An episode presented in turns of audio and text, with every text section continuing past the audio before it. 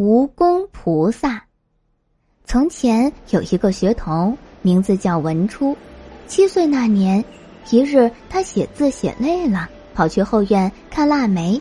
腊梅树下有两只小公鸡，正扑腾着翅膀争夺一条小蜈蚣呢。文初走过去，赶跑两只公鸡，救下了那条蜈蚣虫。文初年纪小，玩心大。一向也喜欢观察虫蚁，他见蜈蚣伶俐可爱，就做了个青竹筒，让蜈蚣住在里面，当做心爱之物，放在假山的石缝里养起来。从那天起，文初吃饭时总要端了饭碗到后园去。他吃猪肉，那蜈蚣也吃猪肉；他吃螃蟹，那蜈蚣也吃螃蟹；他吃盐水花生。那蜈蚣也跟着吃盐水花生，这样一年又一年，文初渐渐长高长大。那蜈蚣也养到一尺多长，小拳头一般粗壮，通身乌金油亮，模样特别凶猛，全家上下都有点怕他。这蜈蚣似乎通晓人的心意，知道别人怕他，平日间总是隐匿不见。他只跟文初友好，文初一呼唤，他就会马上出来，一百多条腿又舞又蹈，十分欢喜。一转眼，文初长到十五岁，要解散总角束发了，一家人设了酒宴庆祝。父亲把他叫到身边，对他说：“文初，你从前顽劣蒙昧，不通事物，日日养虫玩闹，我念你年少无知。”总不曾管教你，如今长大成人，要准备投考功名，光耀门楣了。文初侍立在父亲身旁，不敢说一句顶撞的话，行了束发礼仪。文初照旧端了饭碗到后园腊梅花下，还没有开口叫唤，那条蜈蚣就从山石缝隙爬出来，陪着文初吃过饭，挺起身子朝文初拜了三拜，突然。飞越院墙，不见了踪迹。再往后，文初的事物渐渐多起来，功课也越来越繁重。第二年，文初考中秀才；再往后一年，他又中了举人。于是，父母为他打点行装，让他上京城去考进士。文初到省城等了三日，没有等到约好的同窗，只好一个人独自上路。他走了七八天水路，又走了七八天旱路，来到一座大山脚下。那地方四周都是嶙峋的怪石，路边有茂密的森林，也有房屋和村落，却没有看见一个人。到了黄昏，文初好不容易才找到一座破落古庙，庙里有几个和尚，看着也还和善。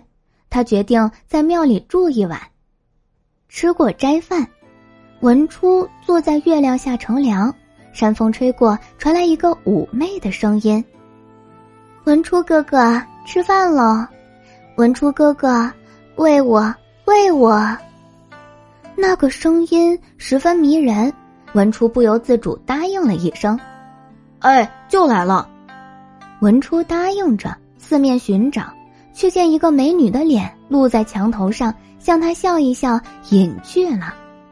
文初心里很高兴，一再回味那女子美丽的容貌，想得心里痒痒的。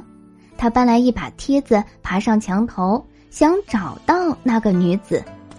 庙里的老和尚从僧堂出来，见他站在墙头，大吃一惊：“施主，你要去哪里？”刚才墙头有个女子，她唤我名字，我答应了，想找到她。可惜他已经走了，施主，你脸上有妖气，一定遇上美女蛇了。那老和尚说：“这样的荒山野岭哪会有正经女子？但凡有人唤你名字，都是万万不可以答应的呀！你一旦答应，那蛇精半夜就要来找你，吃你脑髓，取你性命。啊，那可怎么办呢？”老和尚从僧堂拿出一把宝剑，对文初说。这美女蛇道行不深，她只修成美女的头脸，身子还是蛇的身子，也不是完全不能对付。今晚你一定不能睡着，要点亮蜡烛，打起精神，手执宝剑坐在房中等他。一看见他从窗户进来，即刻拿剑砍杀就是了。文初坐在烛火前，一直守到深夜，眼睛盯着门窗，不敢有一刻松懈。鸡鸣第一遍，美女蛇没有来；鸡鸣第二遍，那美女蛇还没有来。文初旅途劳顿，又不惯熬夜，心想：天都快亮了，蛇精还没有来，莫非那老和尚骗自己？他精神稍一松懈，困倦弥漫，伏在桌上迷迷糊糊睡着了。突然间，门外刮来一阵腥风，关着的门窗砰一声被吹开了，一个簸箕大的蛇头从窗外伸进来。那蛇精张开口，一口毒气吹来，闻出浑身酸软，手中的宝剑还没举起来，就哐当一声落在地上。文初吓得魂飞魄散，心想：今日我命丧于此，恐怕再回不了家乡，见不着爹娘了。正在危急关头，忽然一道乌光从窗外飞进来，一下子缠住了那蛇精的七寸。文初定神一看，原来是一条尺把长、拳头粗的蜈蚣，正是他从前喂养的那一条。那蜈蚣矫健敏捷，身子缠住蛇精，脑袋却伏在蛇头上，狠狠咬住蛇精的眼睛。蛇精吃痛，在地上翻滚。蜈蚣与蛇精来来回回滚了几转，缠斗得难解难分。过了好一会儿，才双双从窗户飞出去。文初被毒气熏倒，渐渐昏睡过去。天蒙蒙亮时，才苏醒过来。他马上捡起宝剑，跌跌撞撞到僧房去找那老和尚。两人循着血迹来到了后山，只见一条水桶粗的赤练蛇死在那里，浑身伤痕累累，血迹斑斑。一条巨大的乌金蜈蚣缠在蛇头上，蜈蚣的身子已经被蛇咬成四段，但是它的一对大牙仍然紧紧咬住蛇精的脑门，至死没有松开。老和尚蹲下身子，仔细查看那条蜈蚣，问文初说：“施主，这蜈蚣并非本地之物，它与你可有渊源？十年前有公鸡啄食它，我赶走公鸡，把它救了下来。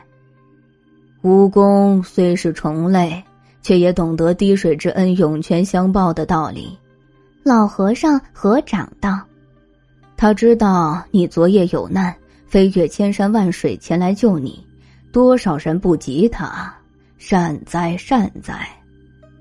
文初从死蛇身上掰下四段蜈蚣，把他的身体重新续在一起，流泪埋葬了他，又造了一块墓碑，写上“忠义无蚣之墓”六个大字，立在他的坟前。不久，文初到京城考中进士，封了官。他感激蜈蚣舍身相救之恩。在埋葬蜈蚣的地方建起一座蜈蚣庙，又请人塑了蜈蚣的金身放在庙里供奉。那蜈蚣致死美女蛇，也算为当地人除了一个大害。